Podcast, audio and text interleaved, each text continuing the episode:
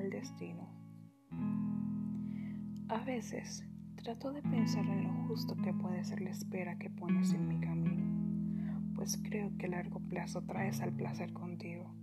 Y es estresante cuando llegan esos momentos en los que hasta hablar solo cuesta y juras que no hay nada mejor que permanecer ahí, esperando y llorar junto a tu almohada, solo porque necesitas un poco de cariño. Ahora sin precedente te pregunto, querido destino, ¿por qué no vienes tú y me abrazas en las noches de frío? ¿Por qué no vienes tú y haces el amor conmigo cuando mi piel se enloquece y mis deseos me estremecen y me llevan a tener ríos de orgasmos? Dime, querido destino, ¿por qué no vienes a tomar un café conmigo? Me pregunto si te parece justo dejarme acá todas las tardes en compañía de nuestra querida amiga Soledad.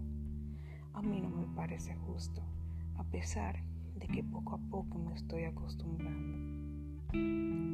Quiero decirte, querido destino, que a pesar de que me jodas continuamente en presente, haciéndome vivir ante una ansiedad delirante, pues te deseo. Y te seguiré esperando como todos lo hacen, para ver los caprichos que vienen en tu.